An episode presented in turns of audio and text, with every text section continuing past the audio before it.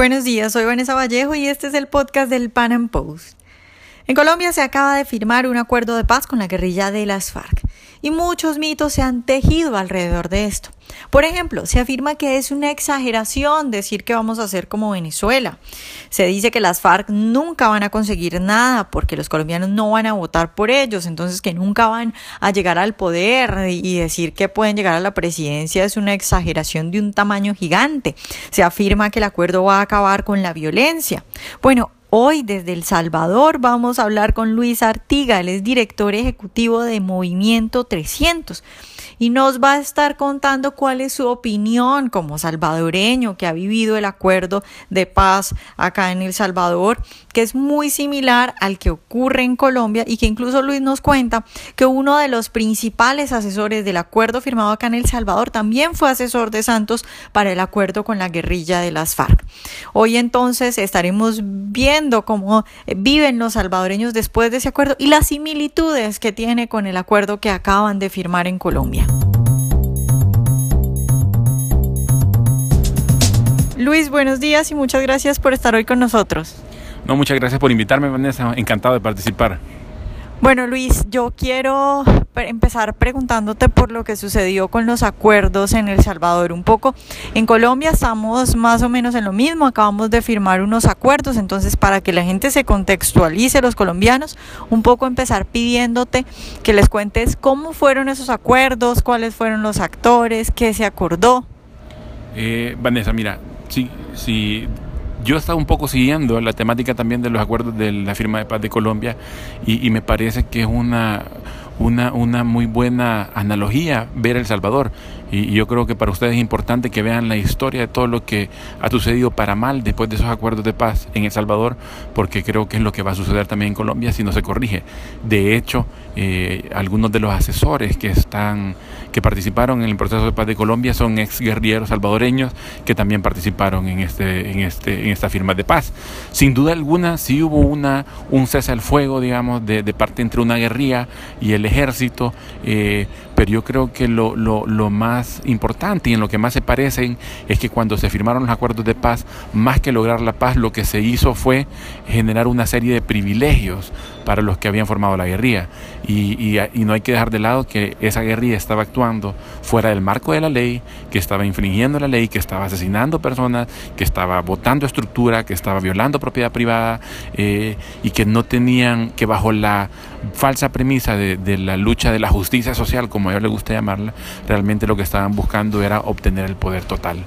Eh, hoy a, a, la fecha tenemos un, un, presidente en El Salvador que es un ex líder guerrillero eh, y lo que hemos visto es que su discurso ideológico, sus ideas, su finalidad no ha cambiado, solo cambiaron las armas, por curules en la Asamblea Legislativa, han cambiado las dirigencias por ministerios en el gobierno y ahora dirigen un país que quieren llevarlo, y ellos lo han dicho claramente, el presidente lo ha dicho así, que para ellos su faro, su luz es Venezuela y todos sabemos lo que está pasando en Venezuela. Pues, o sea, la, la, táctica de guerra ha cambiado, pero el objetivo de guerra sigue siendo el mismo.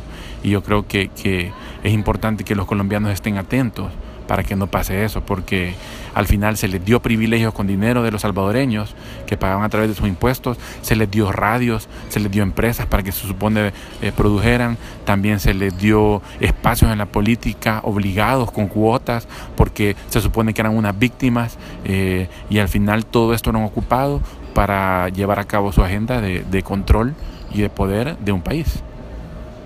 Luis, te quiero preguntar también por la paz, porque en Colombia se le dijo a todos los colombianos es que van a cesar los homicidios, no va a haber violencia. Me imagino que algo similar pasó acá.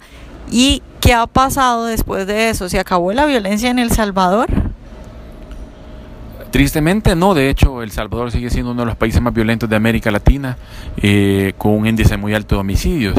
Y lo que sucedió fue esto, mira, Vanessa, cuando tú das privilegios, digamos, y es el caso de todos los grupos, digamos, todas las fachadas de grupos de poder, eh, sobre todo estos falsos grupos como los sindicatos, como la guerrilla, eh, que sobre todo están en la izquierda, digamos, no solo en la izquierda están, pero la mayoría están en la izquierda, al final los únicos beneficiados son sus líderes realmente la población, la gente o los que dicen representar no tienen ningún beneficio. En El Salvador lo que sucedió fue que después de la firma de los acuerdos de paz, los líderes se beneficiaron, pero toda la demás gente que participó del conflicto se quedó sin hacer nada y no hubo un proceso ni de parte del Estado ni de parte de la guerrilla eh, por reinsertarlos a la sociedad.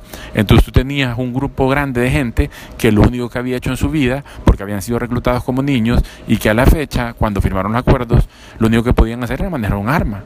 Entonces lo que sucedió fue que esta gente se pasó al lado en paz criminal. En efecto, ya no hubo muertes por, eh, por una guerra civil, sino que empezaron a haber muertes por violencia criminal, que es lo que ha desencadenado en El Salvador en pandillas eh, que se fueron reestructurando, digamos, y que, y que nadie pensó cómo reinsertarlo a la sociedad, digamos, o no se generaron las condiciones, porque nadie tenía que hacerlo, pero no se generaron las condiciones para que ellos se pudieran reinsertar, eh, para que ellos pudieran producir, para que tuvieran un, un, empleo o para que crearan su propio negocio. Entonces, al final, la paz no hay. De hecho, de hecho, y, y, lo digo por, por tu pregunta, sabes, la violencia violencia de los, después de los acuerdos de paz que se ha generado en el entorno del país ha matado más gente que en la misma guerra, que en los 12 años de guerra. Eh, entonces, paz de guerra, paz de guerra civil en efecto hay, pero paz de violencia sigue habiendo violencia. Luis, otro punto también es eso de que no nos va a pasar, es decir, en Colombia estamos en el punto de no nos va a pasar, no vamos a llegar a Venezuela, la guerrilla no va a llegar a tener tanto poder, dicen, no, pues son unos cuantos puestos en el gobierno y eso eh, vale la pena si así se va a conseguir la paz, cuando vemos que en El Salvador ni se logró la paz, pero además de todo se les dio el poder, porque tenemos que estos señores están en la presidencia. Tú como salvadoreño que ha vivido esto, que vio todo el proceso, ¿qué le puedes decir a esos colombianos que dicen la guerrilla nunca va a tener en Colombia, nunca va a tener un puesto fundamental, nunca va a llegar al poder, nunca va a llegar a la presidencia? Pues mira, eh, espero, espero que, equivocarme. Yo, yo lo que le diría es, por, den el beneficio de la duda. Si se equivocan, van a ganar pero si no se equivocan, eh, van a ganar también. Pero si ustedes creen que no va a pasar, lo mismo pasó aquí. Y yo te digo, la guerrilla empezó con los puestos que le dieron por cuota en la Asamblea Legislativa. Eh, y a la fecha, la la guerrilla no solo tiene la presidencia de la República, digamos, el partido FMLN, que es el, el, que, el partido de la guerrilla, que se convirtió en partido político, no solo tiene la presidencia de la República y a todos sus ministros, también tiene la Asamblea Legislativa. Y con un partido que se unió a ellos, se van turnando la presidencia de la Asamblea Legislativa, también tienen la presidencia de la Corte Suprema de Justicia, tienen todas las instituciones, Corte de Cuentas, eh, tienen la, super, las superintendencias, tienen... Eh, todo el aparato del Estado a través de instituciones lo tienen controlados ellos. Porque lo que hacen es que cuando toman uno empiezan a contratar gentes. Entonces van haciendo de activistas empleados públicos, que es toda la lógica del, de la izquierda y de controlar el Estado. Cuando van metiendo las instituciones y se van tomando las instituciones, entonces van teniendo control de varias cosas. De hecho, en el país actualmente lo único que queda en El Salvador es la sala de lo constitucional que ha parado muchos eh, esfuerzos intentos de, tomarse el país o convertirlo en un modelo que no es el adecuado eh, y esa, esa, esa asamblea, esa eh, sala de lo constitucional, que son cuatro magistrados, se cambian en el 2018 en El Salvador.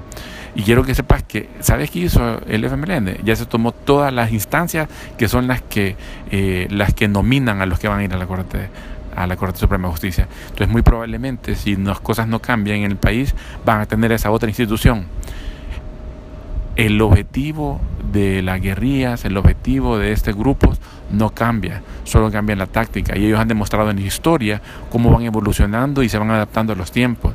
Ellos no creen en la democracia y eso es importante, eh, porque más allá de que deberíamos de vivir en un sistema republicano, a la gente le gusta creer en la democracia, eh, pero digamos, esta gente no cree en la democracia, la democracia solo es un medio para cumplir su objetivo en Venezuela, si tú lo ves, y no solo en Venezuela, en Cuba, y pasó desde Stalin en Rusia, al final solo ocupan las instituciones y los medios formales para tomar el control, porque esa es la idea de ellos en la idea de bondad es porque ellos se creen lo suficientemente buenos para decidir qué es lo que le conviene al pueblo, a lo que ellos llaman pueblo.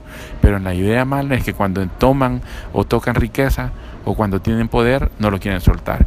Entonces, eh, yo les digo de verdad, esa idea de que no va a suceder es falsa porque sí va a suceder, no solo porque es el objetivo de ellos, sino que porque tienen la experiencia de muchos países donde ha sucedido de igual forma.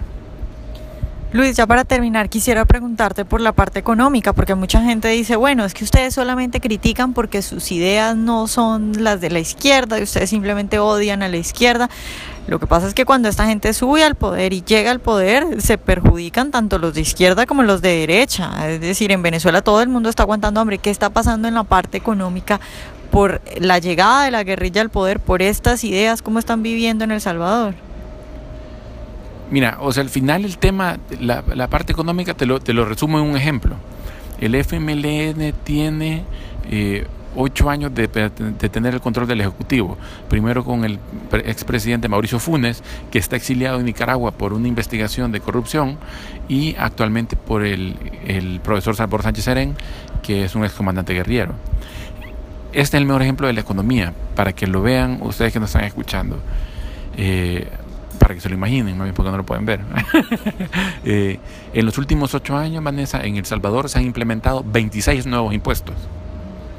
Entonces, 26 nuevos impuestos en todos los ámbitos. Eh, impuestos a la tecnología, impuestos eh, a, a, a a productos para producir, impuestos a la empresa, se subió el nivel de, de, renta de lo que pagan las empresas, se subió el nivel de renta de lo que pagan los ciudadanos, y esto es una lógica, tiene una lógica, eh, eh, es que para ellos, el control del Estado solo se puede mantener si se tiene dinero.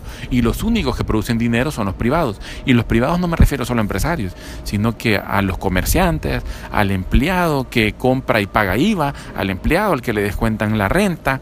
Entonces ellos necesitan ese dinero para tener, seguir manteniendo el control del Estado. Entonces con 26 nuevos impuestos la economía claramente se vuelve eh, una, una no atractiva para inversionistas, inversionistas locales, inversionistas extranjeros. Además que con sus ideas lo que hacen es que ahuyentan la inversión, porque lo que buscan es más impuestos, quitar dinero a los ricos, lo que buscan es decir, mira, necesitamos que empiecen a donar, que den más a través de impuestos. Entonces al final lo que vas haciendo es que vas creando condiciones donde la economía no va a no va, no va creciendo. Aumentaron el salario mínimo sin consulta, solo a través de, porque a ellos se les ocurrió a través de un decreto, dijeron así va y así va. Eh, entonces, lo que han provocado es desempleo, lo que han provocado es poco crecimiento económico, eh, lo que han provocado es que hay una situación bien grave y una crisis donde cuesta salir. Sin embargo, digamos, los salvadoreños van saliendo, van sacando, porque hay gente que no se rinde, pero sí las condiciones son adversas. Yo estuve en, Colombia, yo vi toda la prosperidad económica o buenos esfuerzos que tienen y, yo te digo, sería lamentable de verdad que una agenda contraria a las ideas que han promovido eso llegue al poder y empiece a ir para atrás.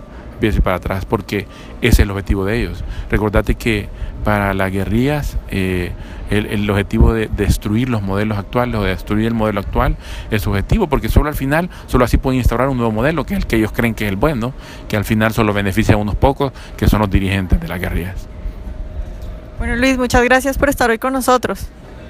No, gracias a ti, estamos a la orden. Espero que hayan disfrutado esta entrevista de hoy. Recuerden seguirnos en nuestro canal de YouTube y en nuestras redes sociales. Nos vemos en un próximo Panam Podcast.